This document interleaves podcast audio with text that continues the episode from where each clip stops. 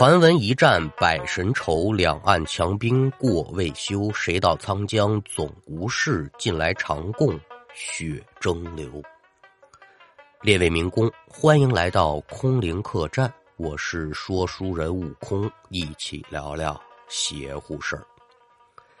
那要听书，您往八十年代河南某地来看。咱们今天要说这一位呢，年纪可不大，八岁刚出头。跟着老父亲姓赵，有个小名呢，叫小贺，赵小贺。说话这一会儿，正是下午五点来钟。小贺是刚刚放学回家，这边伸出手是刚想推自家的院门呢，吱呀一声，门分左右。只见父亲老赵呢，是一脸的不悦，可就把一男一女往这个院门外头推，快点走啊！在他身后呢，还跟着这么几位不认识的叔叔阿姨。瞧这几个人的脸色呢，红头胀脸，像是刚喝完酒。小贺不明就里，哟，这这人哪来的？不认得呀。但是瞧见眼前有人，他就得躲。但是门里这两个人呢，被爸爸推得急，这个孩子一个躲闪不及，可就和其中一个女的撞了一满怀，孩子当场摔一屁墩儿。咕噜毛爬起来之后，站稳身形，就见老赵对两个人说：“我告诉你们两个啊，不是我不近人情，老辈人传下来的规矩咱不能破，甭管是有心还是无意的，今儿这酒咱是不能接茬再喝了，抓紧走。”这男的看意思还想再抢呗两句，但是呢就被同行的人给拉着：“走吧，走吧，快走吧，咱不喝了。”小贺见众人远去，扭头他可就问他爸：“爸呗，这这这怎么个情况？”老赵拿眼一瞪他：“不该问的别问啊，滚屋里写作业去。”一听这话，小贺哪还敢再多嘴呀？耷拉着脑袋可就进屋了。这边来到自己的屋中，这孩子就写作业。但这个过程当中呢，小贺就见呢，他爸在这个堂屋的门口和场院中间还有大门口呢，烧了不老少的纸钱。然后啊，又端来这么一盆水，由打堂屋门口是一直撒到了大门外，嘴里是叨叨念念，具体说的什么那听不清楚，心里挺好奇，但他不敢问呢。爸呗，您这干嘛呢？话说不完，大嘴巴子就上来了。奇奇怪怪的一番动作，咱就摁下不表了，就单说这天晚上，整在睡梦当中的小贺呢，就突然发现自己的胸口好像被什么东西给压住了。虽然说不重吧，但是挺难受。迷迷糊糊间把眼睁开，仙儿发现周围微微泛亮，之后隐幺幺可就瞧见在自己胸口的地方啊，正趴着这么一个什么东西。仔细观瞧，我的个妈呀！可把这孩子吓坏了。这胸口是个什么东西呢？两巴掌大小的一个婴儿。只见这婴儿浑身皮肤是褶皱青紫，双眼暴突，口鼻发育不全，是男是女那就更不知道了。看着好像跟那儿笑，但实则是比哭还难看呢。这头顶上能有十几根头发，满身的血管呢就有如蜘蛛网一般。这个嘴呀是似张非张，不少浑浊的液体就顺着嘴里往下淌。您您琢磨琢磨啊，就这么个玩意儿。趴自己身上，好家伙，这不是勾魂的无常，那也得是索命的小鬼啊！换做常人，此时肯定是尖叫出声了。但小贺此时的内心可是并无半点惊惧之色，伸手他就摸了摸这婴儿的脑袋。婴儿在被小贺摸罢之后，也抬起这么一只胳膊，紧跟着呢，用他这火柴盒大小的手啊。可就拉住小贺的手了，紧接着整个身子就往后撤了撤，顺势呢，这小贺可就坐起来了。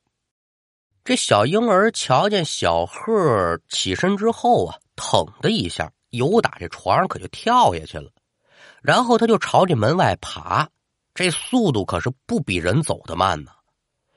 见这婴儿出了卧室门，小贺紧跟着下床，也就跟着。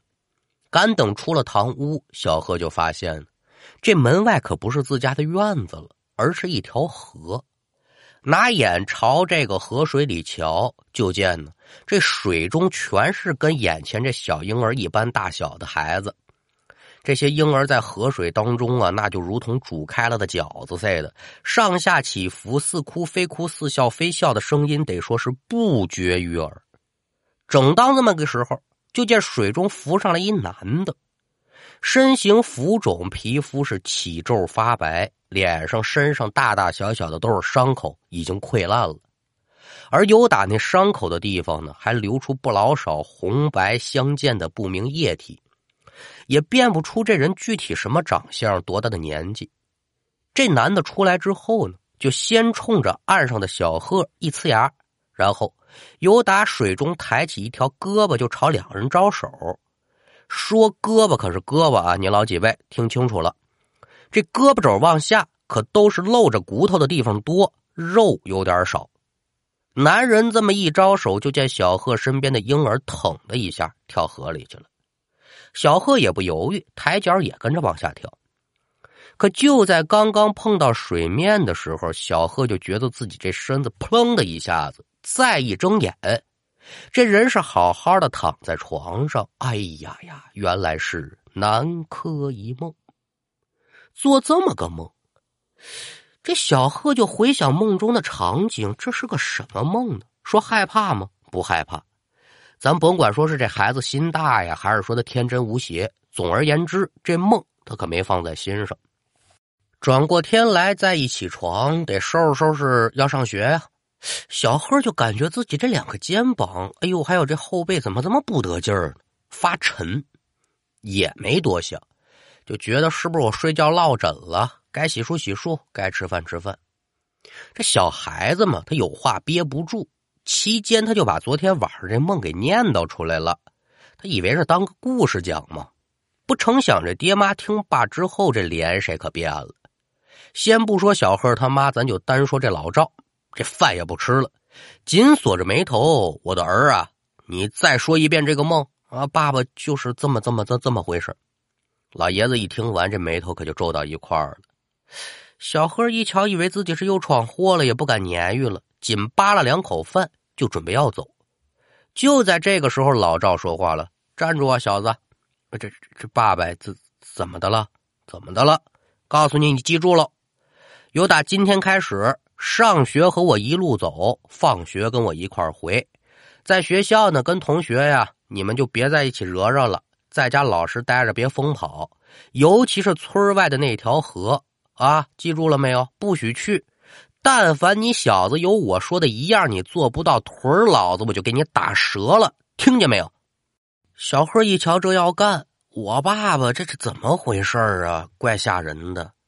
乖乖背好书包，打立正，爸爸您就放心吧。那咱咱什么时候走啊？反观老赵，先是跟自己媳妇儿耳语了一番，这才拿着每天离家必备的应用之物，领着小贺爷俩这是一前一后，可就出离了家门。说老赵干嘛的呢？耍秤杆子卖菜的。菜市离学校不是甚远，爷俩顺路。一路无话，这边骑着脚蹬三轮，可就把这小贺送到学校门口了。到这儿呢，又交代一句：放学等着我一块回去啊！哎，您放心，老赵这才赶奔菜市。一见老子走了，小贺这才松了口气。人虽然说是放松了，但这肩膀跟后背还是发沉。而且感觉这后脖梗和两个耳朵呼呼的冒冷风啊，完不舒服。可尽管如此呢，到了学校人一多，小贺也就没空理会这些了，把昨天晚上那梦添油加醋的给同学讲一遍。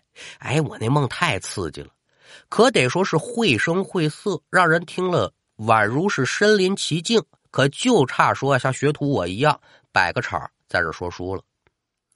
那有书则长，无书则短。放学之后呢，小贺也是谨遵父命，老老实实的就在这学校门口等着他爸爸来，爷俩一块就伴回家。回到家中，无外乎也就是写作业、吃饭、上床睡觉嘛。说到这睡觉，昨天晚上这梦啊，邪了，照做不误。这孩子的肩膀、后背啊发沉呢，呼呼的冒冷风的感觉也是依旧存在。小贺睡下之后，两口子就不闲着了，又是烧纸，又是洒水，又是叨念的。这一天晚上就那么过去了。转过天来，一日无书，赶等爷俩再次放学往家赶的时候，就到了晚上六点多钟了。老赵在前面蹬车，小贺在车后面坐着，也是搭着这孩子坐车，他无聊，就瞧见这车斗里放着这秤杆子，玩心起来了。您列位可都知道啊，这秤杆子配秤砣，有大有小，反正得拿这绳穿着。老赵这秤砣不大，小贺一琢磨，就把这秤砣那套绳呢套自己这手指头上了，就边走啊就边转悠这秤砣。我不知道您列位玩没玩过，类似于螺旋桨似的。小的时候无聊就玩这个，玩的正起劲儿呢，哎，怎么就这么寸？